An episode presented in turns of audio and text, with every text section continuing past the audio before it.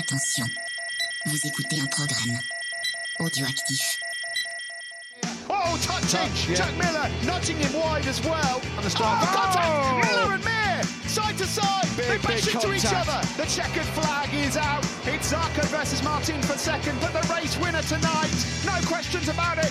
A stunner from Fabio Quattararo to win, and the battle for second is close, but it goes to Zarco. Salut à toutes et à tous, on se retrouve pour un nouvel épisode de C'est qui en pôle, épisode 155, et on va parler de Valence 2023 avec ce soir Pierre. Comment ça va Pierre? Eh ben Cyril, ça va très bien. Encore champion du monde. Toujours champion du monde. toujours, toujours champion du monde. C'est vrai que j'avais arrêté de le faire en cours de saison Eh oui. et je m'en eh suis oui. pas aperçu. Personne Mais- ne l'a dit. Mais non, mais parce qu'on n'a pas beaucoup enregistré ensemble, donc euh, Ouais. voilà. Ouais. C'était l'occasion. Donc toujours champion du monde. Toujours. Et Stéphane, comment ça va Stéphane? Bah, très bien. Moins bien que Pierre, mais ça va. Oh, pourquoi moins bien que Pierre? Parce que bon, euh, lui, euh, l'éducation gagnée avec Bagnaia, donc euh, il est content. Ouais, Toujours sur son nuage. Bah, voilà.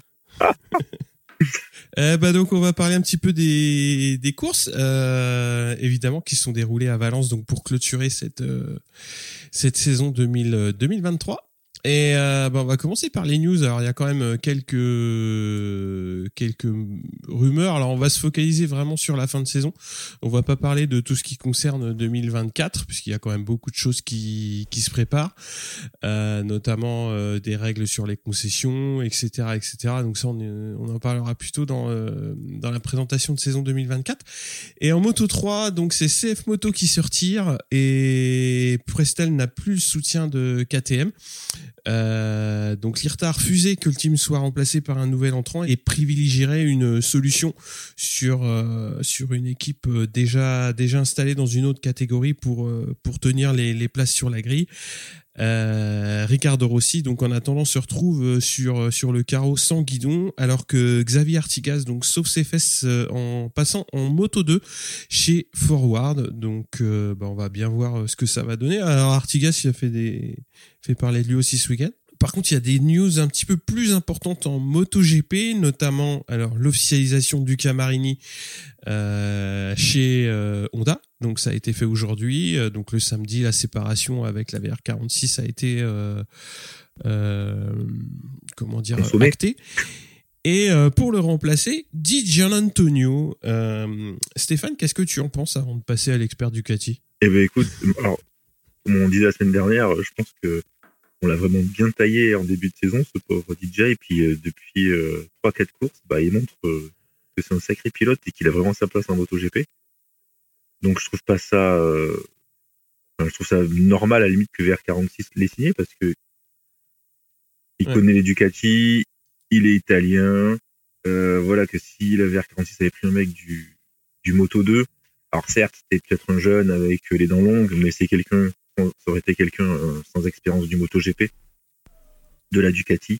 Et donc euh, je pense que c'est le meilleur choix qu'ils aient fait. Et puis euh, il mérite tout à fait d'être en MotoGP. Euh, déjà, euh, voilà, compte tenu de tout ce qu'il a fait ces dernières courses, hein, vraiment, il les a pas volées quoi, ces victoires et, et deux, troisième place, quatrième d'ailleurs. Pierre, qu'est-ce qu'on dit Je, je rejoins tout à fait euh, Stéphane. Bon, DJ, il a montré sur la piste que qu'il en voulait, qu'il avait le niveau pour le, le MotoGP, hein, avec une victoire euh, et plusieurs très très beaux podiums euh, acquis de haute lutte en cette fin de saison face à des Martin ou, ou, ou Bagnaia qui étaient quand même à très très haut niveau. Euh, voilà, il rejoint la, la VR46. Alors lui qui est pas issu de la VR46, c'est vrai que c'était pas forcément le premier choix on- de du team. On pense qu'ils ont essayé de débaucher des pilotes euh, Moto 2 comme Fermin Aldeguer euh, d'abord. À lui de faire ses preuves. Il a qu'un an de contrat, donc ça va aller euh, très très vite pour lui l'année prochaine. Euh, S'il continue sur la dynamique actuelle, je me fais pas de soucis euh, pour lui. Après, en même temps, je pense, je sais pas s'ils peuvent faire des contrats Euh. plus longs, parce qu'on sait toujours pas en 2025 si la VR46 sera toujours chez Ducati. Alors, tu vois, est-ce que c'est le pilote aussi qui aurait pas dit, Ouais, moi, je, enfin, je sais pas, hein. J'attends une année de voir, euh, et puis après, euh, il y a Yamaha, peut-être que ça m'intéressera moins bien que la Ducati. Ouais. et, et Marini au HRC alors? Vous en dites quoi? J'ai toujours trouvé, Stéphane? j'ai toujours trouvé ce, ce choix étrange, mais euh, voilà. parce que je trouve que, pour le coup, au HRC, euh, ils sont en galère, et je trouve que ça aurait été mieux d'avoir un pilote un peu plus expérimenté que Marini. Les pilotes Voilà. expérimentés l'ont pris en la personne de Zarco et quelque part de Nakagami. Ils l'ont, voilà. Euh, Nika Marini, c'est la jeunesse. Après tout, euh, je sais pas quel âge il a, mais il doit avoir 25, je pense. Euh, pas de titre. D'ailleurs, je crois que c'est le premier pilote euh, HRC euh, MotoGP euh, qui arrive sans titre mondial. Euh, J'avais vu une liste cet après-midi. Ah ouais, ouais. Je crois que depuis Douane, je crois qu'il y, a- il y a tous les autres avaient au moins un titre quand ils sont arrivés. Ouais, putain, ça date. Ouais, 92, je crois. j'ai vu. Il a signé un contrat de deux ans, euh, potentiellement avec une année en plus, donc c'est sur la durée qui s'inscrit. Alors j'espère qu'il va pas se faire catapulter euh, au premier virage du, du premier test et, et partir pour six mois en réhabilitation, mais en, en vrai, pourquoi pas, ça se tente. Il a toujours dit qu'il voulait construire quelque chose avec un team euh, usine. Il en a la possibilité là. Euh, chez Ducati, ça aurait pas été possible actuellement. Donc, euh, donc pourquoi pas. Je pense que c'est un meilleur choix pour Luca Marini si il y arrive que pour le HRC qui l'a pris par défaut après avoir contacté la moitié de la grille. Ça, je suis bien d'accord parce qu'un pilote, quand on t'offre la possibilité de rouler dans un team euh, usine, tu le refuses pas. Mm. Mais bon, c'est vrai que quand t'es le HRC, prendre quelqu'un un second couteau qui est dans un team satellite, c'est déjà moins, c'est déjà moins sexy. Et toi, je trouve ce choix étrange. ouais. Ouais, c'est. euh, Enfin, étrange, c'est pas pas spécialement le premier mot qui me vient euh, à l'idée, mais après choix par défaut, euh, mais c'est au final euh, peut-être pas le plus mauvais parce que par défaut, t'aurais pu te retrouver avec un, je sais pas, avec un Morbidelli par exemple. Et là, vraiment, t'es dans la merde. mais euh, non, mais je pense que c'est un pilote euh, qui a qui a montré euh, une progression entre sa première et sa deuxième année déjà, ce qui est ce qui est déjà un bon signe. Et puis il est il est performant quoi. Il est il est aux avant-postes quand même. Ouais. Donc moi je trouve que c'est intéressant d'aller d'aller piocher d'aller le piocher quoi. Moi, ça reste quand même un pilote de milieu de plateau, quoi. pas un pilote euh, des avant-postes. Ouais, il a fait un début de saison peut-être un peu poussif. Il fait deux podiums, ce qui est pas, ce qui est pas ouf, mais euh, il est huitième au général, quoi. Sachant que euh, c'est difficile d'aller chercher. euh, bah, ils ont déjà été chercher un pilote Pramac en la personne de Zarco. Mm. Les officiels Ducati, euh, ils sont indéboulonnables. Et puis, euh, puis tu vois, t'as les deux Aprilia, c'est pareil. Tu vas pas aller chercher un Espargaro ou un Vignales. ils ont tenté Vignales. euh, hein. bah, au final. euh, ils ont tenté Vignales, ouais, c'est vrai. Ouais. Ouais, pff, ils ont tenté. Sérieux Bah, lui, il a tout à Oh. perdre, hein. il vaut mieux qu'il reste chez Aprilia.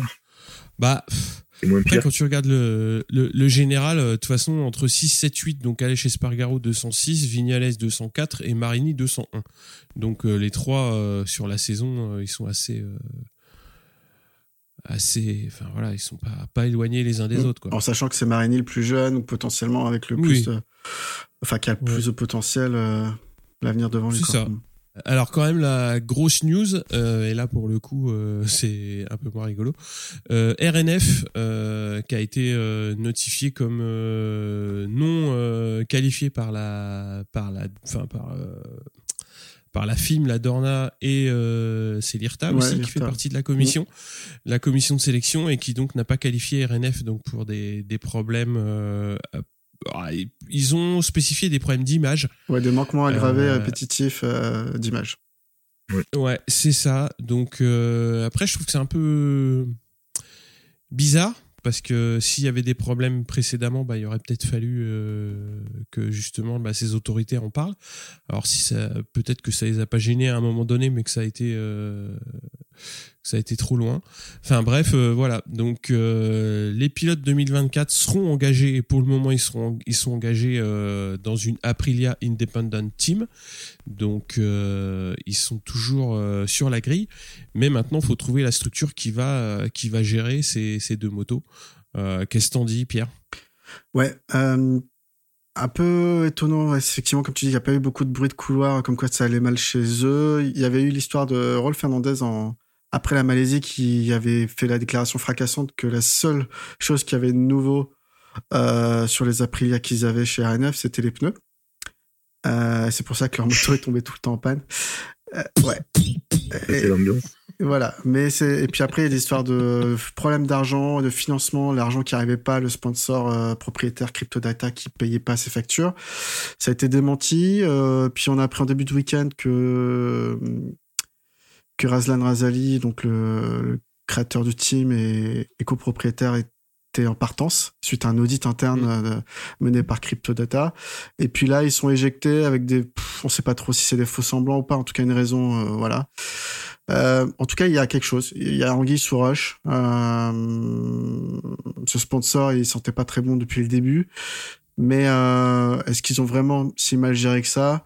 Ou est-ce que c'est la Dorna qui a eu un, un contact avec des propriétaires américains, a priori, qui veulent absolument euh, faire entrer euh, qui servent un peu de ça comme excuse, je sais pas. En tout cas, Ouais, sachant, sachant qu'ils ont quand même deux spots hein, de libre. Ouais. hein. donc si tu veux faire rentrer des gens. non, non, euh, parce que les deux tu- derniers spots, c'est ceux de Suzuki et la Dorna veut qu'un seul, euh, un nouveau constructeur dessus. Ils veulent pas d'autres teams privés. Ouais, mais ils sont chiants aussi. hein. C'est pour ça que KTM a pas pu avoir ces deux places euh, aussi. Parce que KTM, ils voulaient créer un team, euh, un nouveau team avec des, encore des motos usines dedans. Avec des Husqvarna. avec des, voilà, non, mais- Bref. On- on dévie un c'est peu. des nouvelles motos. ouais, c'est vrai, on dévie, ouais. Je Bon, pense que ça va dévier beaucoup dans cet épisode. En tout cas, Razlan Razali a dit qu'il comprenait la Dorna et que c'est normal que qu'il se fasse tège. Et qu'il Ah, fallait que. ah ouais ouais, ouais, ouais, il a dit que il comprenait que voilà que la Dorna applique les règles, sinon c'était le bazar euh, dans le MotoGP. Donc, Mais- voilà, il était pas, il était pas rancunier par rapport à ça. Quand on retrace le parcours de Razlan euh, en MotoGP, c'est un peu étrange. Alors il arrive, euh, bon, je parle pas du team euh, Sepang Racing Team hein, initialement, qui était Moto 2, Moto 3, qui a plutôt bien marché, marqué son la, leur catégorie à leur époque. Puis après, quand ils ont monté le team MotoGP avec euh, Razlan, euh, j'ai trouvé il y avait des choses quand même euh, bizarres. Alors ils ont un coup de chance avec Fabio et Morbidelli au début, puis après a toujours des problèmes de sponsors. euh, euh, euh, à la fois le, le- le sponsor de- du circuit de Sepang qui se barre en même temps que Petronas. Il y avait des histoires pas très nettes. euh, je me souviens Dovi qui avait critiqué sa gestion. Euh, derrière, ça bavait un peu. Il avait viré aussi euh, son allié de toujours, son Stigfeld, le, Oui. le, le suédois Stigfeld, avec qui justement ils avaient monté les, les- les petites catégories. Il avait viré en cours de route, soi-disant pour des problèmes de gestion. Euh, après, Stigfeld avait retrouvé un, a retrouvé un job. Il est toujours chez la VR46 MotoGP aujourd'hui. Donc euh, voilà, là que ça coule comme ça, bon, euh, on va dire qu'il a peut-être un rêve et c'est peut-être son rêve derrière les là, mais en gestion, je pense que c'était pas le, c'était pas le son point fort. Bon.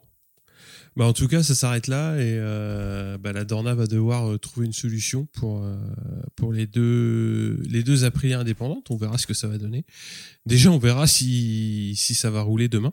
Mm. Euh, ça, ça va être la. Bah alors Oliveira, il est, il est blessé, donc il va pas rouler, je pense. Ouais, c'est vrai qu'Olivera, non Mais après Roll, Avec l'homoplate pété. ouais, je pense qu'Aprilia, ils ont juste à lui mettre une moto à disposition et et un ou deux mécanos de leur team, histoire de voir, même s'il va rouler que sur une moto toute noire, tu vois, c'est pas impossible. Mhm. Ça fait toujours un troisième pilote Ouais, qui tourne. s'arranger quoi. Ouais, ça fait des data, ils seraient bêtes de s'en passer. On passe au Moto 3 Allez, Euh, Moto 3, Moto 2, ça va être un peu chiant, hein, donc on va aller, euh, on va aller assez vite. Euh, en Moto 3, on a Rueda, Alonso, Furusato et Rossi qui passent en Q2. Verrer est en pôle devant Sasaki et Honshu. Kelso 4, Alonso 5 et Ortola 6. Mazia 8e, Felon par 24e. Alors Verrer se distingue par un beau high side euh, dans le tour de mise en grille, donc c'est-à-dire entre les stands et euh, la grille, et va casser son casque. Euh, donc ils vont lui changer euh, rapido. Perez et Morera chutent dans les premiers virages et c'est Artigas qui est venu mettre un peu le bazar et va prendre deux longues laps. Sasaki et Verrer euh, mènent le groupe. Honshu vient s'intercaler de temps en temps euh, en tête. Felon va chuter, donc une fin de saison un peu euh, un peu plate pour pour le français. Le groupe de tête va se réduire à 7 pilotes et Mazia, fraîchement titré, est en tête du deuxième groupe. Donc lui, il est plutôt en mode service minimum.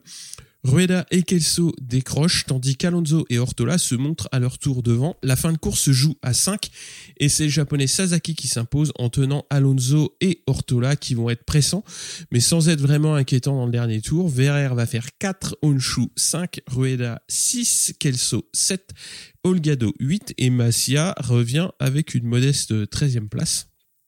Donc euh, pour pour sa dernière course et sa première en tant que champion du monde euh, Moto 3 puisqu'il a 274 points, Sasaki échoue à 6 petits points. À 268, Alonso est troisième avec 245 et Honshu quatrième avec 223. Euh, Qu'est-ce que vous avez pensé de cette course?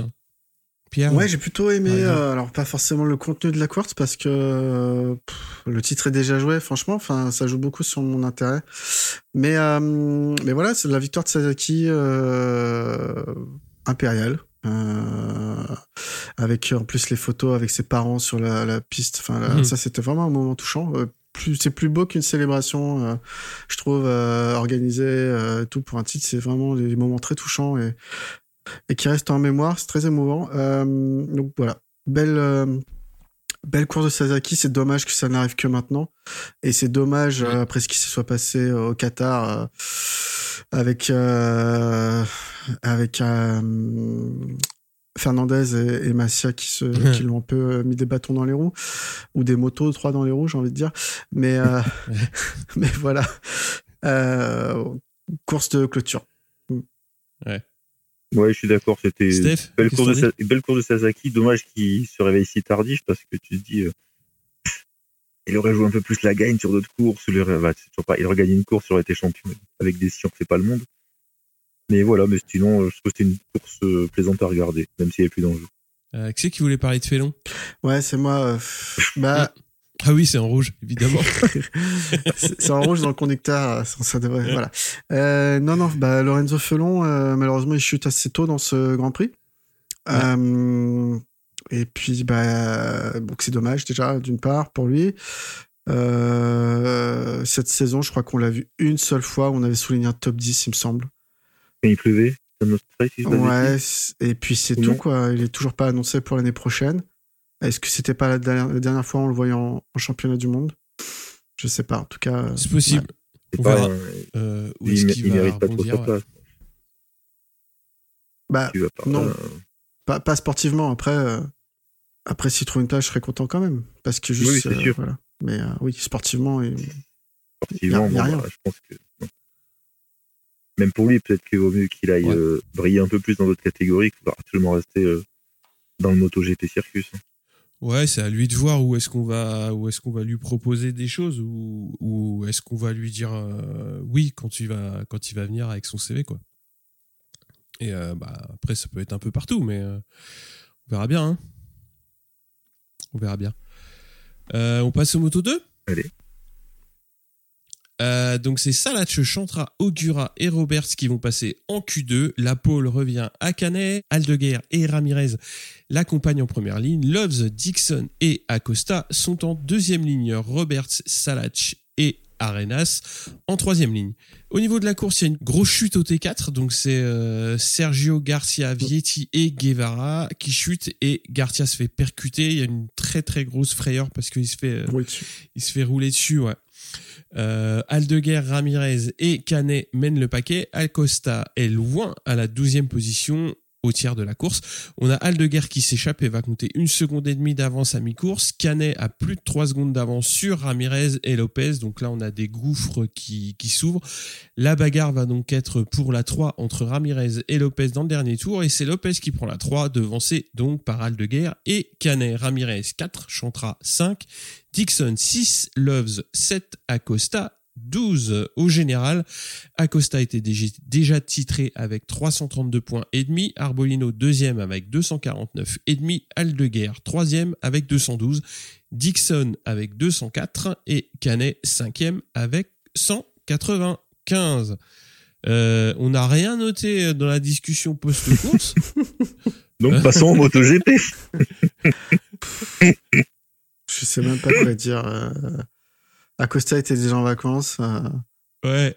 Acosta, il avait déjà en tête la, le test de mardi. Euh, Aldeguer, euh, bah, il les a défoncés. À côté, il n'est pas dire je vais me foutre en l'air. Si je Euh. me casse un truc, j'ai un test dans deux jours. Rien à faire. C'est ça. Ouais. Ouais, c'était. Euh... c'est une- C'était. pff, Je sais pas. Minimum syndical. Quoi. Bref. Bon, en tout cas, belle perf d'Aldeguer encore. S'il continue comme Ouais. ça, euh, l'année prochaine, c'est un sérieux euh, prétendant euh, au titre Moto 2 avec, avec ce qu'on constate actuellement. Quoi. Titré en septembre? Même Acosta, il n'a pas été Non, titré en septembre. Donc, euh, je Non, m'avancerai ouais, pas ouais, là-dessus. Par contre, on va attendre donc de voir les nouveaux pneus Pirelli, euh, ce que ça donne. Ah, parle pas de pneus, putain. Alors, on va parler euh, MotoGP, Pierre, je te laisse la main. Ouais, alors en Q1, euh, Bagnaia était en Q1, donc ça fait beaucoup réagir beaucoup de monde sur Internet, euh, comme quoi il était nul, qu'il méritait pas. Bref, en tout cas, il s'en sort avec la manière et avec Alex Marquez. Euh, en Q2, donc on a une pole de Vignales devant Bagnaia et Johan Sarko. Euh, Miller partira de la quatrième place, Binder 5, Martin 6 et Fabio Quartararo complètement passé à côté de ses qualifs, 15e. En sprint, euh, donc on a toujours Bagnaia hein, qui peut remporter le titre. Il lui faut reprendre seulement 4 points à Martine. C'est parti pour 13 tours sous un grand soleil, euh, sous le regard du pape euh, du MotoGP. Hein. Je parle bien sûr de Valentino Rossi qui était venu encourager ses poulains. Et signé de droit contrat. oui. Bagnaia va partir en tête devant euh, Vignales et Martin, mais Vignales repasse en tête au virage numéro 2. Pecco, assez prudent, se fait reprendre par Binder, Martin, Marc Marquez. Quartararo a fait un excellent départ, il est déjà sixième, alors que Zarco est dixième. Quartararo, justement, va chuter en tentant de passer Bagnaia et manque de, de l'emporter. Euh, belle bagarre entre Vignales et Binder pour la tête de course, et euh, ça permet à Martin de ramarrer. On va avoir une chute d'Alex d'Augusto Fernandez, pardon. Euh, Martin passe Vignales puis Binder pour la tête de course. On a également Marc Marquez hein, qui passe Vignales dans les derniers tours. Euh, victoire de Jorge Martin devant Brad Binder et Marc Marquez. Vignales finit 4, Bagnaia 5 et DJ Antonio 6. Donc Fabio Quartararo ne finit pas la course et Johan Zarco finira 9e. Steph, qu'est-ce qu'on dit je, je vais garder euh, les commentaires que je ferai sur, sur Martin après la course longue. Mais alors, en tout cas, pour le samedi, tu peux- Ouais. on peut dire que Martin, alors bon, on va dire, on reste objectif. C'est encore l'homme du samedi. Oui. Ouais, on se dit, bah là, Ouais. qu'est-ce qu'il va nous réserver pour dimanche? Est-ce qu'il va être le Martin des dernières courses? C'est-à-dire qu'il va, il va faire n'importe quoi le dimanche Ou est-ce qu'il va faire le Martin du milieu de saison? Ou le dimanche, il peut être fort aussi Et hum, pour noter aussi que on peut se dire aussi que peut-être que Pecco était intelligent sur la course là parce que il, était en tête euh, avant la course sprint. Lors de la course sprint, il avait pas les mêmes pneus que Martin. Bagnaia avait des pneus médiums, Martin des pneus tendres. Et Michelin avait dit que la course longue serait fait surtout, d'ailleurs, devait se faire en pneus inter et non pas en pneus soft. Et ce qu'a fait Pecco, lui, il est parti avec les pneus les- un peu plus durs. Et on se dit que peut-être que lui, il a préparé intelligemment la course du dimanche, alors que Martin, en mode plutôt bourrin, il voulait upgrader absolument le samedi. Peut-être il a fiché un peu de la course du dimanche. C'est un point de vue intéressant. Euh, effectivement, Bagnaia et Vignales avaient fait un mauvais choix de pneus avec le médium arrière. Euh, Enfin, un mauvais choix. Euh, en tout cas, c'est pas celui qui s'est avéré, qui s'est avéré gagnant, parce qu'après ils font quatrième et cinquième, donc euh, ça reste correct. Ouais, c'est pas pire. hein. Ouais, mais euh, mais voilà, Martin encore une fois montre une vitesse incroyable sur ses sprints. Je crois qu'il en a gagné 7 cette saison. Peut-être Ah, 8, hein. C'est Ouais, Peut-être 8, ouais. 8, ouais, ouais, voilà. Bon, il y a rien à dire. Bravo à, à ce monsieur. Bon, sa célébration, euh, je pense que tu peux nous en parler, euh, Cyril. Ouais, a priori, euh... a priori, ça le démangeait ou je sais pas, il voulait montrer quelque chose. euh. Alors a priori, un gros paquet. Je suis très content pour lui. Euh... Euh... pff, Bon. Ah. Ouais, Ah, moi, je, trouve, ah, je- je te dis, moi, je trouve ça minable, déplacé au- de tout point de vue. sur- C'est pas un spectacle que tu montres en moto GP. Voilà, le mec, il se lève de sa bécane, il, il touche son entrejambe pour faire style, euh, j'en ai une grosse. Ouais, bah super. Ouais, c'est un truc d'espagnol. Euh, J'ai quelques origines. C'est un truc d'espagnol. Les Coronas, c'est. Ouais. Ouais, C'est enfin, en tout cas, Marquez, quand il gagnait ses courses, il faisait pas ça. Et pourtant, il est meilleur que Martin. je, je, je, je- je- On va dire que c'était, ça manquait clairement de, de classe euh, comme geste. Maintenant, euh, surtout, surtout n'était rien joué sur le championnat et c'est, C'est pas la course ça. sprint qui, Bah qui, oui. ouais. qui compte. Le mec, on aurait dit qu'il allait ça gagner la championne même, du monde. Parce que ça permettait de reprendre un petit peu de points, quoi. Mais pour moi, euh, bah après, ça va reprendre euh, certainement des points dont on parlera en débrief de saison. Euh, il s'enflamme un peu trop. Après, euh, c'était c'était important pour moi, je pense, pour lui, de reprendre des points euh, le samedi, déjà mathématiquement, et aussi de montrer que bah, qu'il était était présent sur le week-end. Ouais, qu'il était là. Mais euh, je pense que ouais, gagner, gagner la sprint, c'était nécessaire, mais c'était pas non plus euh, ça qui allait tout déterminer le week-end, quoi. Et je trouve que c'est un petit peu, c'est un petit peu au final ce qui, ce qui va lui manquer. Euh, c'est un petit peu de d'avoir un petit peu la tête sur les épaules et de pas s'enflammer et, et, et, voilà. Bon, après j'avais mis con, con, con, comme une poutre. euh, je trouve que c'est pas sympa pour les poutres. ah ça dépend parce que non, mais je trouve euh, que c'est il un a peut-être une peu. grosse Après poutre. il fait ce qu'il veut, il est grand, mais. euh, Mais bon, moi je trouvais que c'était un peu, c'était un peu, c'est pas nécessaire.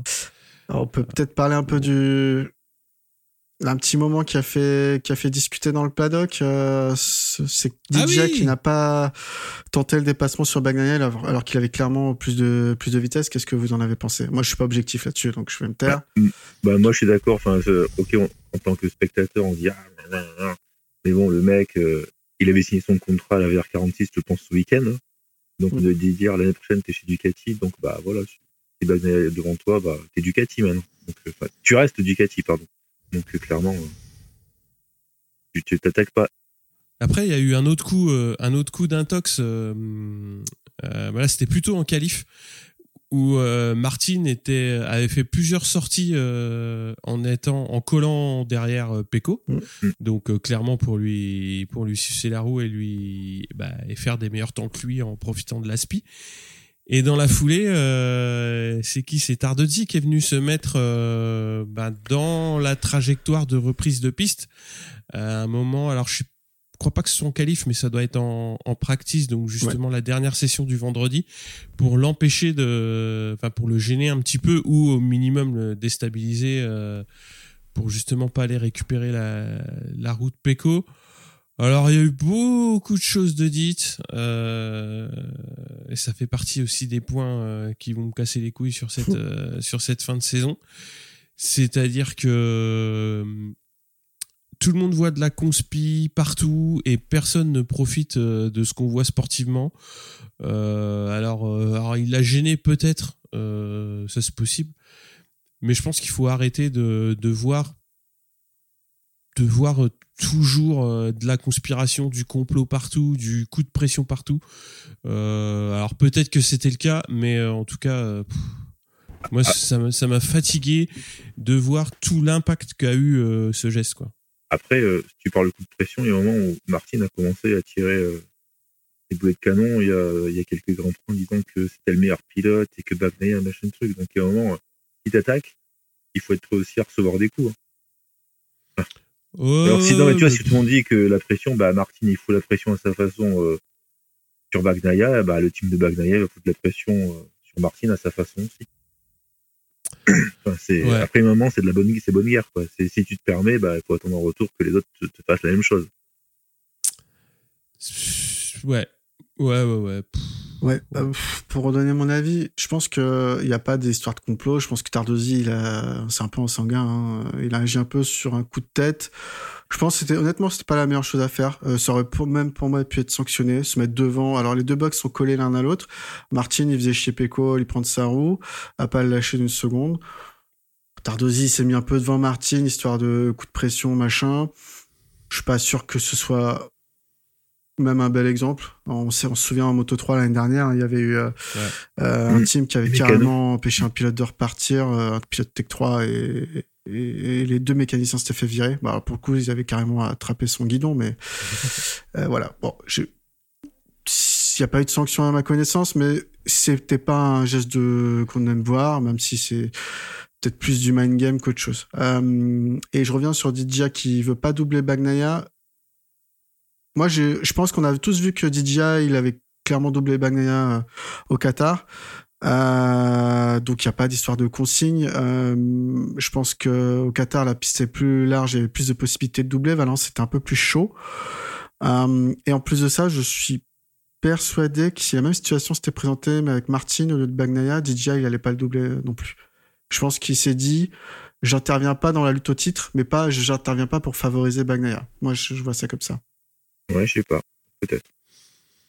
Ouais, pff, aucune idée. Voilà, Après, aucune idée euh, sur ça par contre. Après, bon, euh, je me raconte bon, des histoires. Non, mais il y a eu 400 000 messages sur. euh, de toute façon, il sera pas attaqué par les VR46, il sera pas attaqué par euh, par les Grésini, etc., etc. Il y a cette pilote Ducati qui roule pour lui. euh, pff, euh, Enfin, si ça vous fait chier de, de regarder, ne regardez pas les courses, quoi. Enfin, c'est c'est aussi simple que ça. Euh, c'est c'est malheureux à dire, mais euh, c'est plus c'est plus ça qui m'a qui m'a embêté plutôt euh, plutôt qu'autre chose. Didia, euh, bon tu tu en parleras dans la course du dimanche. C'est moi je trouve pas je vois pas peut-être un petit peu sur la course sprint, mais pff, après euh, faut se mettre dans son casque aussi. Euh, Est-ce que ça vaut le coup d'aller tenter un truc de de fou pour prendre un point de plus? Bah non, ça a vaut ça pas le coup. aussi quoi. C'est toujours pareil. Quand t'es chez un constructeur, il y a un moment, c'est la dernière course. C'est trop d'enjeux. C'est des enjeux qui te dépassent en tant que pilote. Bah, il y a qu'un tu- point à prendre, quoi. Tu joues, la, tu joues le, le, le jeu du, du, du constructeur. C'est comme ça. C'est dans, c'est comme ça. C'est la loi du, du sport mécanique. Ouais. On passe au GP du dimanche? C'est parti. Alors, Ouais. euh, encore une histoire de complot, désolé. Euh, suite à un souci au warm-up du dimanche matin, apparemment il y avait un excédent d'huile dans le moteur pour la Aprilia de euh, Maverick Vignales. Donc on a eu une belle fumée blanche euh, qui est sortie et, et à ce moment-là Vignales a reçu un drapeau noir à rond orange qu'il n'a pas respecté. Euh, il n'est pas sorti de la piste euh, alors que le commissaire de piste lui avait tendu ce drapeau. A priori, il y a un quiproquo, un imbroglio, comme quoi les commissaires lui auraient fait signe de continuer parce que la moto avait arrêté de fumer, etc. Bon bref, en tout cas, il a eu le drapeau, il l'a pas respecté, il a été sanctionné pour ça. Il perd donc trois places sur la grille de départ pour partir P4. Donc c'est Bagnaia qui récupère le bénéfice de la pole, alors que Zarco récupère la 2 et Miller la 3. Et de son côté, Quartaro ne participe pas au warm-up parce qu'il a 42 fièvres, euh, mais il prendra quand même part à la course. Euh, je comprends pas trop euh, comment, euh, pareil, encore une fois, euh, les médecins peuvent laisser partir un pilote qui saute un warm-up parce qu'il est malade, mais qui le laisse courir en course. Enfin, je veux dire, à un moment donné, il faut être cohérent, quoi. Doliprane. Ah, petit Doliprane, voilà. L'effet pas immédiat. Pas de commentaires sur euh, Vignales euh, Si, si, euh, bah si, euh, conspiration, complot, tout ce que tu veux, franchement. Tout ce que toi- tu veux. Mais toi, tout Pierre, ça, mais voilà. Tu dois être content, Il y a un Pierre, règlement, mais il fallait quand même qu'il parte en pôle, Vignales, quoi. Parce Moi, que faut pas laisser la pôle. Faut pas laisser la pôle à Bagnaia, quoi. C'est trop facile. Ouais. Donc, euh, bah oui, bah non. Euh, bah, quand t'as, quand t'es, quand t'es drapoté euh, comme ça, bah tu sors et t'as pas le choix. Voilà, c'est tout. Si tu le fais pas, t'es puni. Bah tant pis. Alors, euh, Bah non, je sais pas. Tu. non, mais je suis, alors, je suis rejettes, euh, totalement d'accord. Moi, quand j'ai vu ça, mais après, c'est parce qu'il y a aussi des des articles sur internet qui fleurissent avec la moitié de l'information, donc les gens lisent que le titre et on voit euh, Vignales perd le bénéfice euh, de la pole suite à un problème Bah oui. technique, alors que c'était pas un problème technique, c'est parce qu'il a pas respecté une consigne des commissaires de course. Enfin. Hein et, et donc il y a des raccourcis, les gens commentent, ah bah comme par hasard un problème technique, euh, machin, on a traficoté son Aprilia. euh. Je suis sûr que c'est un espion Ducati qui a été remettre de l'huile en plus. C'est Tardosi le samedi, C'est Tardosi. le samedi soir. Tardosi, il a, mis, il a mis sa cape noire, il est allé chez Aprilia, il a fait le plein d'huile euh, sur la bécane de Vignales. Puis au passage, il a mis le pneu arrière de Pony, là. Martin. Ouais. Tout ça pour gagner euh, un mètre sur la grille au départ. Ouais, mais c'est le mec qui, c'est le mec qui fait tout. hein. Je- J'en pleure, j'ai les larmes aux yeux. Bon, allez, c'est parti pour, euh, pour la course. Hein. Allez, Ouais, ouais. 27 tours, il fait toujours très beau. On a été médisant en disant qu'on pouvait pas rouler à Valence euh, fin novembre, mais ça s'est bien passé. Et euh, malgré beaucoup de chutes, et c'est Bagnaia qui va partir en, en tête, donc devant euh, Miller. On a une chute de Bezeki assez rapidement après un contact avec euh, Marc Marquez. On ne verra pas le replay tout de suite, on le verra bien, bien après les, la fin de la course. Euh, Martin va prendre la, deuxième position et il va tenter alors de doubler euh, Bagnaia au bout de la ligne droite des stands au, troisième tour. Il se fait avoir par par la pression de l'air hein, qui se fait déventer et euh, il est aspiré par la moto de, Bagnaia et il, manque de l'emporter euh, alors qu'il est élargit parce qu'il a plus de plus du tout de frein. Il va sortir de la piste sur laquelle il euh, revient d'une manière euh, assez rageuse et, très dangereuse. Hein. Il se remet euh, limite sans regarder, enfin même pas limite, sans regarder le paquet qui arrive. Et il rétrograde alors en huitième position. On voit qu'il est assez nerveux et mécontent de lui-même parce qu'il agite sa tête dans tous les sens et, bouchonne derrière Vignales qui se, se laisse pas faire, hein, tout simplement. Martin arrive finalement à passer et attaque Marc Marquez dans un mouvement euh, mal négocié, voire un attentat. Euh, Ah, je- mal négocié, ça m'allait. Bon, alors mal négocié, c'est gentil. hein. Euh, en tout cas, il s'en rend compte quand même. Il tente de redresser sa moto au dernier moment, mais, mais c'est trop tard. Il, il va Ah, toucher. mais il la redresse. Mais... ouais. Mais il touche quand même la roue arrière de Marquez qui va, qui va s'envoler en, en high side. Course finie pour les, pour les deux Espagnols, euh, Martin et Marquez donc. Et Bagnaia vient de décrocher son deuxième titre euh, en MotoGP. Il est d'ailleurs pas noté à ce moment-là, euh, Martin out, euh, même s'il dira après la course qu'il ne l'a pas vu.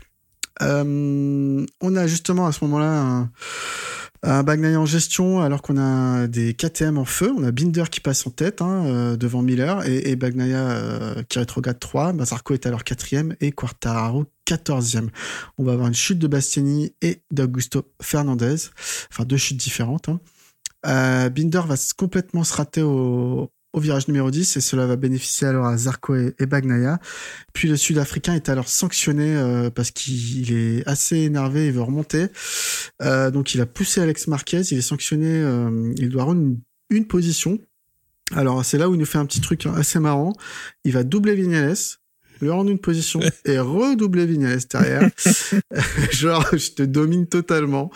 Euh, bref, euh, à 9 tours du but, on a une chute de Miller au virage numéro 10 encore. euh, les KTM pas de chance sur ce virage.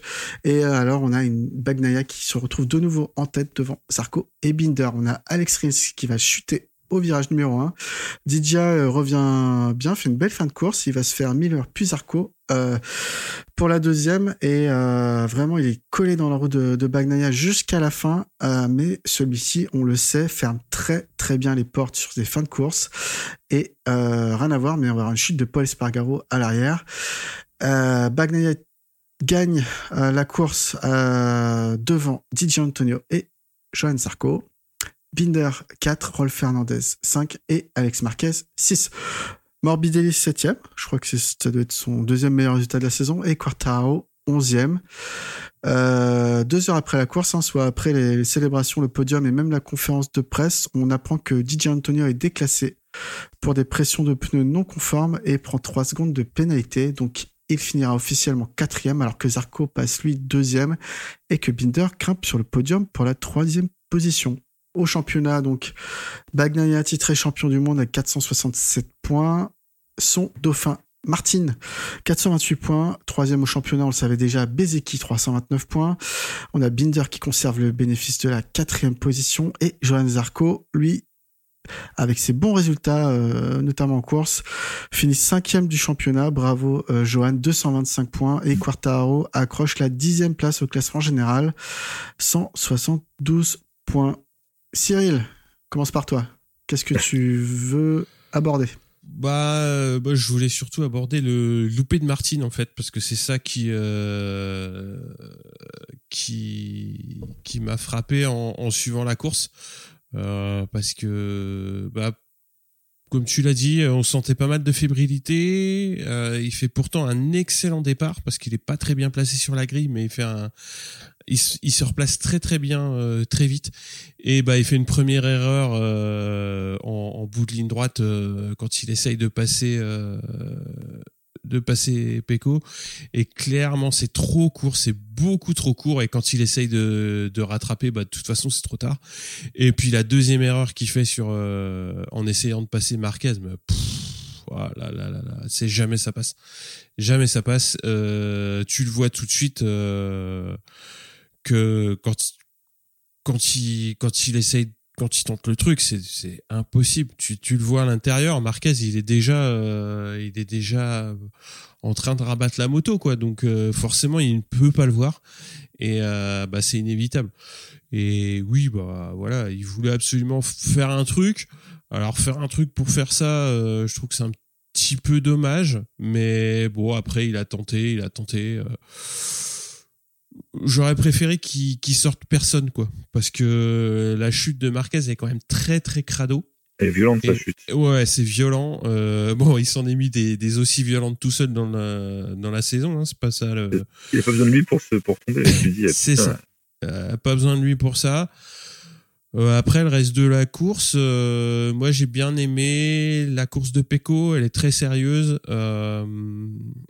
concentrée. Et focaliser sur l'objectif, c'est-à-dire euh, il était en pôle, partir vite, enfin se mettre à l'abri au départ, euh, après euh, rentrer en mode gestion et puis voir ce que ça va donner euh, pour le dernier tiers. Et puis de toute façon, euh, le dernier tiers c'était c'était déjà joué, donc c'était tout du bonus. Après. Je pense qu'il il pipote un peu quand il dit qu'il n'était pas, euh, qu'il qu'il a pas vu Martin out parce qu'en fait le Martin out il correspond à un moment où les KTM passent. Donc je pense que c'est à ce moment-là qu'il réalise qu'il est champion du monde et qu'il se dit qu'il qu'il va finir la course euh, vraiment euh, à profiter quoi. Et je pense que là vraiment il lève le pied, il, il profite vraiment de son de sa course. Et puis après, euh, bah, avec les chutes qui sont devant, il reprend la tête et, et puis et puis il clôt sa course quoi. Mais pour moi, euh, c'est de toute façon ce que ce que Bagnaia sait faire, c'est-à-dire euh, gérer. Et et il a fait une très belle course quoi. Je sais pas ce que t'en dis, Steph. Ah, moi, je suis d'accord. Moi, je m'étais noté que, bah, que Martin, je trouve qu'il, comme on disait tout à l'heure, hein, qu'il a eu un comportement infect euh, durant tout le week-end. hein. On, en a, parlé euh, pour la sprint. On a vu qu'il a fallu écraser Tardozzi. Euh, il s'est mis un peu en travers du chemin, mais il a vraiment fait l'écraser. Il a suivi Bagnaia euh, comme, un idiot pendant des dizaines de tours là, en, en qualif ou en essai libre. Ce Bagnaia bah, se gaufre. Voilà, passe des tours médiocres. En course, je me demande finalement que si Martin avait abordé le, la course avec un petit avantage sur Bagnaia, euh, quand il tire tout droit, est-ce qu'il n'aurait pas tiré sur, sur Bagnaia Quand même, ça, on peut se poser la question. Vu après les attentats qu'il met à, qu'il met à Marquez. Et euh, voilà. Je trouve que aussi bien il a été flamboyant que là, il a été ridicule, en fait. Et je trouve que finalement, Oh, il perd- il ridicule, vas fort. ah non, non, non. Bah, je trouve qu'il a perdu de sa. Ah, moi, je trouve que là, je trouve qu'il a perdu sa superbe sur ce week-end-là. Enfin, il a montré euh, tout ce qu'il faut pas faire. Il a montré sur en, en, en trois jours. Enfin, le mec, il a été fort. Il est revenu. Euh, équipe satellite, il était prétendant au titre. Bon, il a commencé avec euh, ses, euh, on s'appelle ses joutes, verbales. Il y a quelques, il y a quelques courses. Et euh, là, il en remet une couche, mais je trouve que c'était avec des gestes déplacés, comme on a dit là sur la moto, parce qu'il avait gagné la sprint race et tout. Enfin, je trouve qu'il a pas été. euh, bah, je trouve qu'il a pas été fair de toute façon sur, sur, tout, sur tout le week-end. Et au final, je trouve qu'ils s'en sont pas grandis, quoi, en fait. Enfin, en tout cas, pour moi, je voilà, c'est pas, c'est pas l'exemple que tu veux voir d'un sportif, d'un pilote. Voilà, c'est pas, c'est, Ah oui. pas le message que tu veux voir de quelqu'un. que ce soit pas exemplaire, euh, je te rejoins. Et c'est bête, parce que finalement, il, il aurait été euh, pas dans cette démesure, finalement. Je trouve que il aurait essayé de finir la course.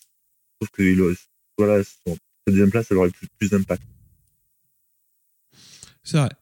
Et Ils je me dis dit- quand même que ah, je finis juste et je me dis tu vois tout ce qu'il- a fait là et le fait que tu vois qu'il qu'il veut écraser euh, entre parenthèses hein, Tardozzi, tu vois Tardozzi qui secoue la tête dans tous les sens. Bah tu te dis euh, gars, n'oublie pas que dans un an il y a un contrat signé peut-être chez chez les officiels et fous pas tout en l'air euh, là quoi. Que les mecs ils s'en souviennent de ce comportement. Parce qu'ils vont dire ah, Ouais. ils seront chez eux, s'il est, un jour chez eux, ils vont dire ah bah si le mec il réagit comme ça, euh, vois, c'est- il renvoie pas une belle image du team quand même.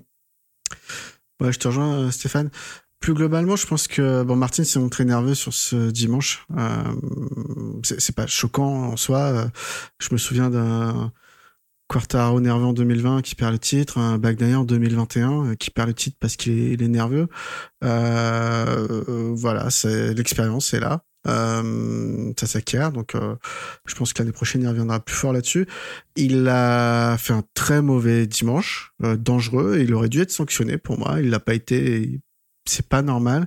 Alors sur la sur la le fait qu'il faillit euh, percuter Bagnaia, bon c'est pas c'est une faute d'inattention. Voilà, il freine tard et il oublie.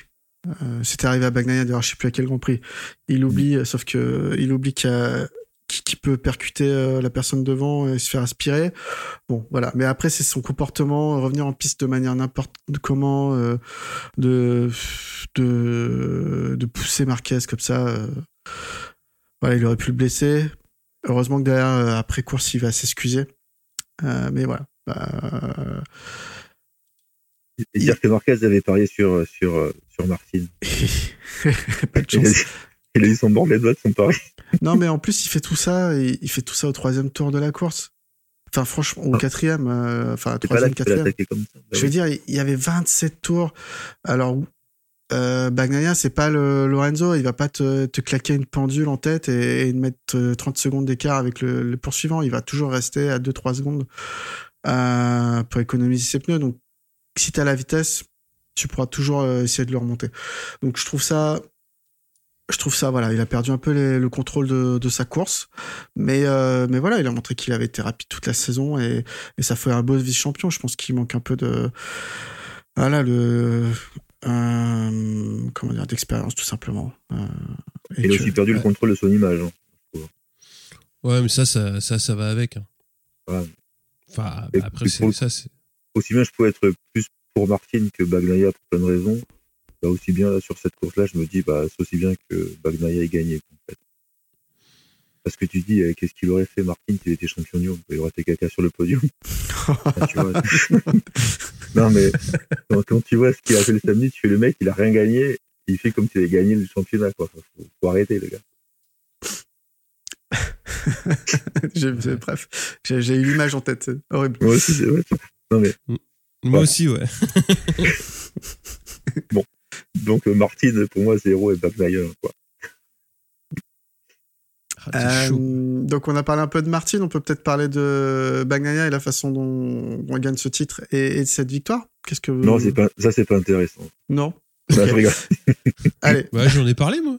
Ouais. Vas-y. Non, Non. mais j'ai déjà dit, hein, bah euh, je, je sais pas par où commencer. La victoire de, de Bagnaia, c'est ouais, ça faisait longtemps qu'il n'avait pas gagné depuis l'Indonésie, je crois. Et, euh, donc ça faisait quand même quelques courses où il se faisait euh, dominer soit par d'autres pilotes Ducati, euh, euh, soit par euh, enfin Martin qui est aussi un autre pilote Ducati. Donc ça lui a fait du bien. Il, il a dit d'ailleurs que gagner le titre sur une victoire, c'était quelque chose d'encore plus fort. C'est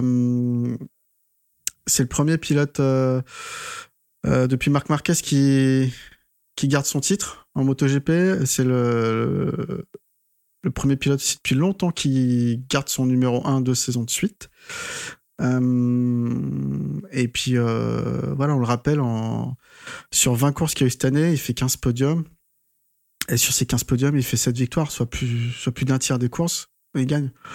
Euh, et sur plus de trois quarts des courses, il fait podium. Donc, euh, et le reste du temps, il a chuté. Donc, euh, donc bravo, c'est totalement une saison maîtrisée de bout en bout. Ce que j'ai apprécié, alors c'est peut-être ça qui, qui fait qui, qui ça, ça joue sur son image, hein, c'est que c'est un gestionnaire euh, sur cette saison. Il, est- très rapide, hein, mais il est surtout dans la gestion de son championnat et la gestion de ses courses.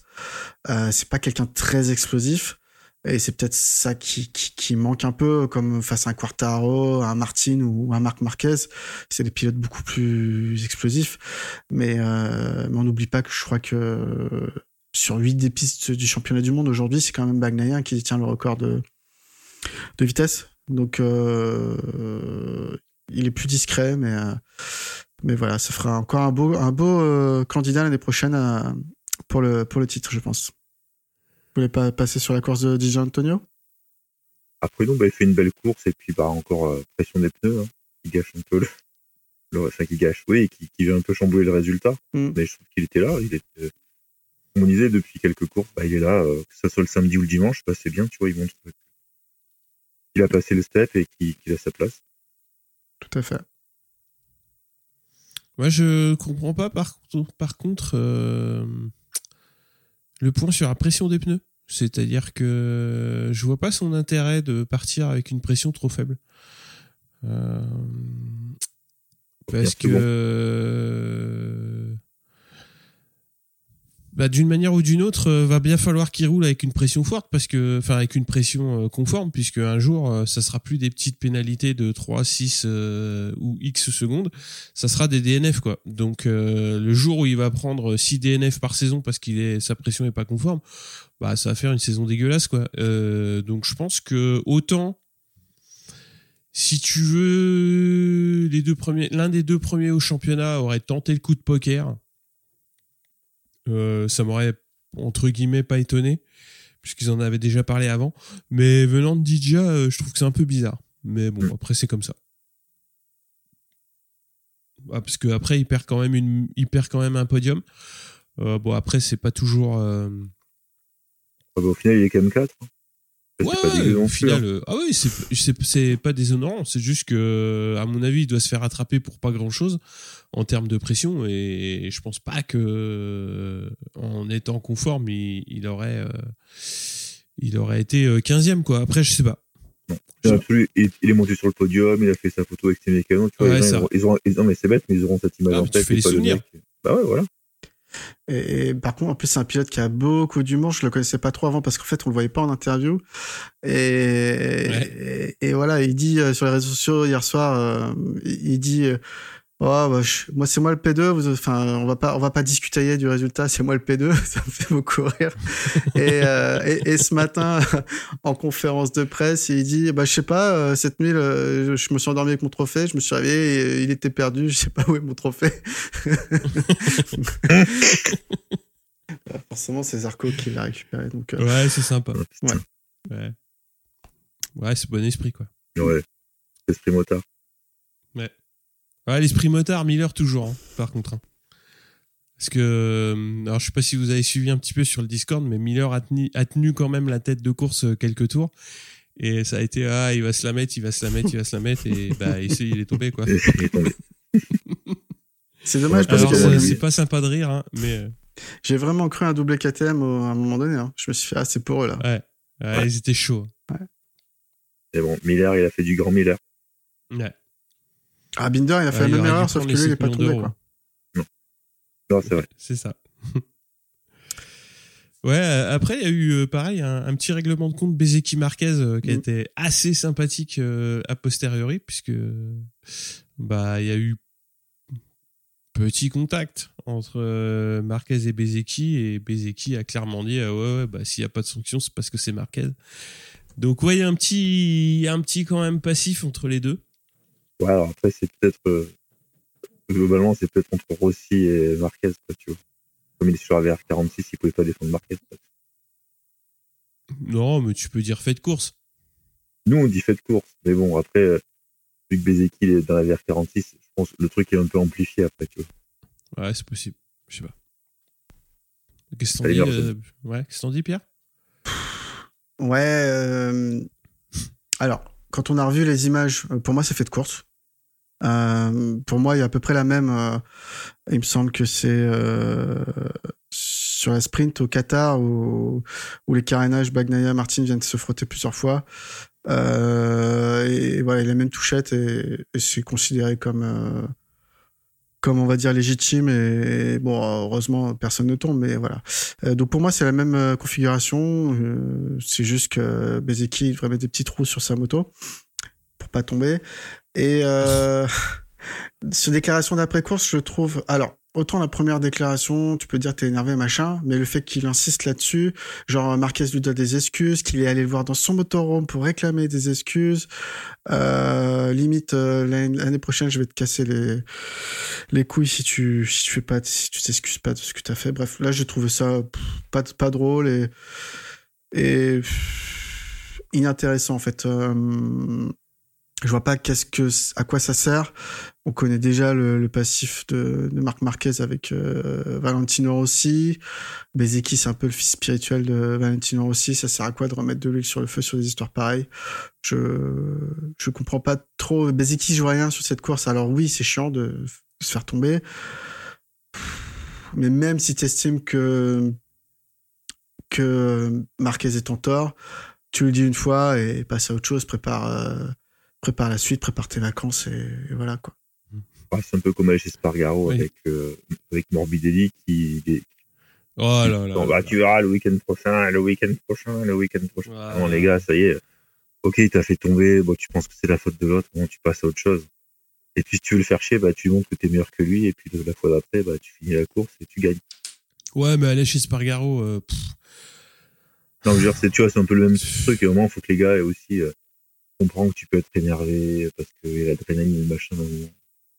Faut pas être de- tout le temps de mauvaise foi non plus, quoi. Et puis, au moins, il y a des commissaires de piste, hein, des commissaires de course. Et revus, revus. Et ils disent que c'est fait de course. Bon. J'espère quand même que 9 fois sur, bah, 8 fois sur 10, ils sont quand même pas totalement tort, quoi. Bon, ils ont pas totalement tort, parfois. Parfois. parfois. Voilà, en l'occurrence, ils avaient pas tort.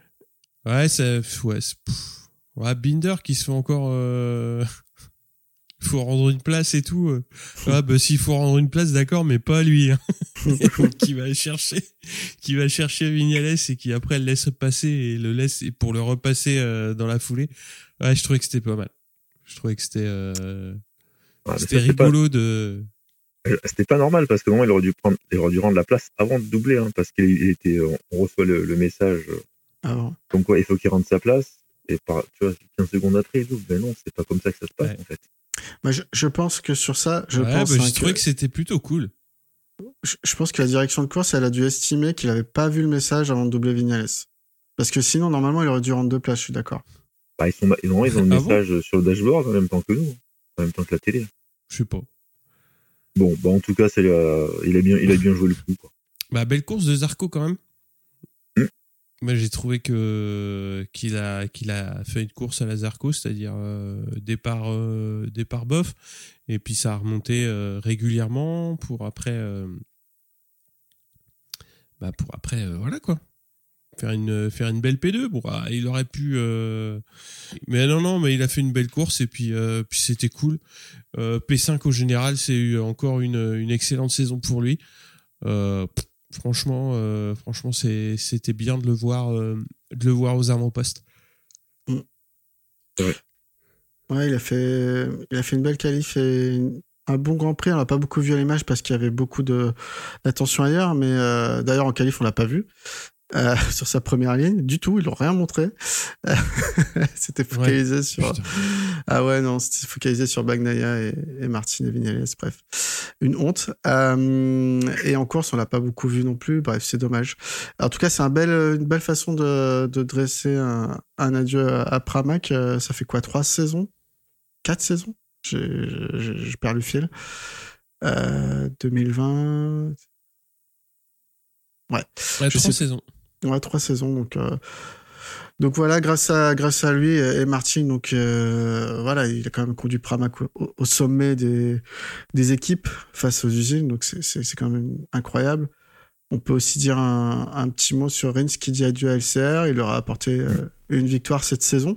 À DJ Agrésini, donc euh, bah, c'était pas forcément le, celui qu'on attendait le plus, mais euh, finalement il fait beaucoup mieux qu'Alex Marquez sur cette fin de saison. Marini avec R46, bon bah c'est pas des vrais adieux, on, on peut s'en douter, et, et surtout Marc Marquez au, au HRC. Alors des adieux, que j'ai trouvé émouvants, surtout la veille avec le, le podium en sprint. Oh. Je sais pas ce que vous en avez pensé. Il était super ému, en tout cas. hein. Mm. Bah, ça se voit que ça le tenait à cœur de, enfin, enfin, voilà, de, de pas partir sur une mauvaise note. Je trouve ça plutôt assez, euh, on aurait dit qu'il était presque humain, quoi, Marc Marquez. Moi, je trouvais que c'était un peu abusé. Euh... euh, bah, si t'es si euh, emmerdé de partir, ben pars pas quoi. T'as encore un an de contrat, reste.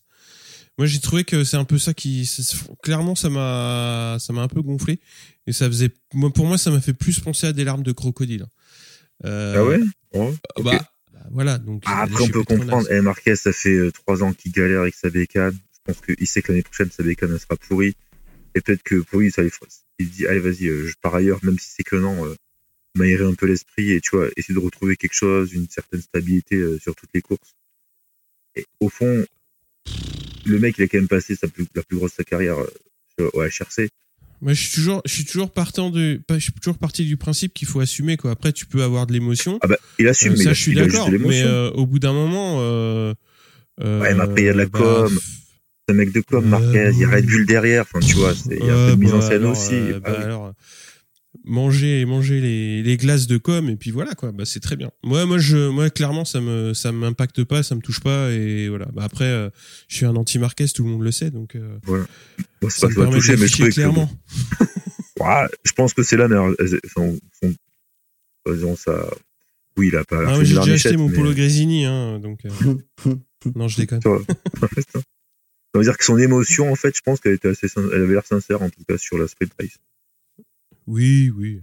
Bah, le podium romantique, c'était ça le plus rigolo, quand même. Enfin, le, le plus. euh, Tu vois, j'étais, j'y croyais plus euh, quand quand il s'est mis en mode podium romantique que euh, là dans la mise en scène, enfin dans la communication qu'il y a eu sur la, la fin de son histoire au HRC. Mm. Bon, bref, après, après ça reste mon point de vue. Ouais. Ouais. Mauvaise course de, de Fabio, mais bon, il était malade, à ce qui paraît. Et c'est malade. Euh, Mm. ça- Ah, il finit derrière Lorenzo Ouais. Savadori. hein. Elle était vraiment malade. Oh Il était là, Lorenzo Savadori Elle était là, ça va adorer. Ouais. Oui, remplacé Oliveira. Euh, Putain, il courait chez RNF en plus. Oh là là. Ah Putain, il a dû passer un bon week-end, lui. Il a pas dû Mais pourquoi vous faites des cartons, les gens? Pourquoi vous, vous brûlez des feuilles? Non, en plus, je suis mauvais, il finit pas derrière Lorenzo Savadori. Pardon. Non. Pardon. Non, non. Il finit 11ème derrière Vignales. Devant Nakagami, quand même. Oh, putain. Oh là là. Ah, mais Nakagami. euh, aïe, aïe, aïe, aïe. Enfin. Ah, On en parlera en débrief de saison, je pense, Nakagami. Ah, C'est possible qu'on en glisse deux mots, mais ils vont pas être très gentils. Hein. Avec son totem d'immunité. eh ouais. Eh ouais. Ça, c'est. Touche pas mon Naka. Bon, ça, il y a un poids qui se, qui s'enlève là de cette fin de saison. Non, pas pour vous? Un poids? Oh bah, Ouais. on, oh, on va, être- non, on va être long sans, sans, sans course moto et tout. Oui, oui, non, je sais très bien. Déjà, je suis reparti en mode, euh, ça y est, ah là là, on va falloir attendre, mais c'est bon, cette saison est derrière nous. Enfin, parce qu'après, j'avais peut-être beaucoup de pression pour euh, pour Bagnaia, donc je me suis peut-être. euh, Mais là, je me rends compte, c'est. T'as fait l'éponge, c'est ça? Fait. Ouais, bilan de saison. euh, non, la fin de saison a été. euh, moi, pour moi, bah, c'est ce que j'ai dit un petit peu tout à l'heure. D'un point de vue, là, ça va être un petit peu dur. Je trouve que la communauté n'arrive pas à profiter du spectacle et des performances qu'on voit en piste. Et euh, on s'attarde sur des dramas, on voit des complots là où il y en a pas, ou peut-être pas, ou alors euh, bah, on se fout de notre gueule. Et dans ce cas-là, bah, faut plus suivre le sport. C'est-à-dire que si tu vois des complots euh, dans les pressions des pneus, si tu vois des complots sur le déclassement d'un pilote en warm-up parce qu'il respecte pas un drapeau, bah faut arrêter de regarder le sport, quoi. Mm. C'est c'est tout. Ou alors faut regarder un sport où bah c'est pas le règlement qui qui compte, mais la vie des fans. Euh, et dans ce cas-là, bah il y a plein de sports qui sont faits comme ça. Hein. Euh, mais enfin voilà quoi. Ah, En fait, ce qui me dérange le plus, c'est qu'on sait que c'est un sport mécanique, il y a beaucoup d'enjeux. On sait qu'il peut y avoir des consignes. On sait qu'il peut y avoir, surtout euh, au sein d'une même écurie, au sein d'un même constructeur, ça peut arriver. Euh, mais l'idée de voir des complots, des mecs qui contrôlent des choses à distance, alors qu'on sait que c'est une technologie qui n'existe pas en MotoGP, etc., des choses qui sont forcément euh, impossibles. Euh, pourquoi? Euh, Déjà, contente-toi de, de, de te dire qu'est-ce qui est possible et qui se passe réellement où on ne sait pas. Oui, il y a des choses qu'on ne sait pas. Mais ça n'a rien d'en inventer, quoi. Ça a quoi? Après, malheureusement, c'est un peu le reflet de la, de la société aussi. hein. Mm. Où il faut que toujours tout soit euh, instrumentalisé, que tout soit euh, avec des complots, des machins, des trucs. Tu retrouves après euh, comportement, bah, par des gens tu vois, qui vont regarder du sport mécanique. C'est vrai que quand tu regardes un sport mécanique sur la Formule 1, le MotoGP, bah, tu sais que des consignes, il y a des consignes, il y a des machins, que des fois, tu as un train de pneu qui est pas bon, que tu peux d'échapper, que ton moteur peut casser, que tu peux. Reste. Tu sais que tu regardes ça parce que t'aimes, mais aussi. Accepter tous les, tous les côtés de ce sport. Ah, là, euh, Michelin, ils sont en train de dépenser euh, le PIB du Liechtenstein pour faire l'analyse du pneu de Martin euh, au Qatar. hein. Donc, euh, le truc, euh, ils ont réanalysé tous les procédés euh, parce que tu peux avoir un problème de, de chauffe de gomme, de, de gomme trop chauffée pendant le process. Ils ont dit, bah non, dans le process, il n'y a rien. Le pneu, il va partir à Clermont-Ferrand. Ils vont le découper en lamelles pour voir s'il n'y a pas une imperfection matière. Je pense qu'au bout d'un moment, faut juste aller lui dire, écoute, gars, euh, assume ton, assume ton week-end, quoi. Là, euh, il y a eu quand même un gars de Michelin qui, est- qui a passé, euh, je sais pas combien de temps en Media Scrum à expliquer ce qu'ils allaient faire, quoi. Euh, moi, je veux bien, hein, mais euh, Et puis, et puis après, ça te change quoi? Bah, La course, elle est passée. hein. Tu la gagneras pas. Bah voilà, qu'est-ce que tu vas dire? Ouais. qu'est-ce que tu vas dire? Le pneu, il était pas bon, il était pas bon. Bah ouais, bah il était pas bon.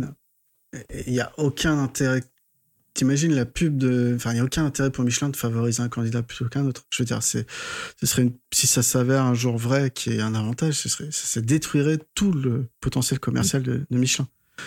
Et pour, pour, longtemps. Donc, euh, voilà. Il y a des pneus, on sait qu'ils sont mauvais. Il y a des pilotes qui s'en plaignent régulièrement. Euh, il y en a qui font un plus avec. Euh, voilà, Martin s'est arrivé là, il n'en avait pas eu de mauvais. D'ailleurs, c'est en discutant avec Bagnaia, ils ont eu ça. Euh, Martin il dit euh, mon pneu était pas bon et tout. Euh, Martin il fait, euh, Bagnaia il fait oui, j'en ai déjà eu euh, comme ça le samedi, la veille. Martin fait moi c'est la première fois de la saison. Bagnaia il le regarde, il dit bah, est-ce que tu as eu de la chance? Moi ça m'est déjà arrivé quatre ou cinq fois. Bim. et voilà. Ça arrive. Bon, euh, sur ce, on va essayer euh, de revenir assez vite sur cette saison euh, 2023. Et puis on va voir, euh, on va voir ce que ça va, ce que ça va donner pour la suite, tout ça. Savoir que ça roule demain euh, à Valence, chacun dans sa nouvelle équipe avec ses nouvelles couleurs. Il y a eu déjà eu la première réunion de, de Gigi Daligna avec avec Marc Marquez et tout. C'est la belle vie, tout va bien. On Alors, euh, aurait déjà euh, vu Marc Marquez entre quatre jeux, elle lui aurait dit euh, tu laisses gagner Bagnaia l'année prochaine. Voilà. Ah, c'était ça le deal Oh, le complot. ah, ça commence tôt cette année, les complots. Ah, bah, oh, faut commencer tôt. Moi, j'ai déjà. Ils ont déjà tiré les pneus pour le Qatar ou pas? Bah, Martin, il est déjà dessus. Hein.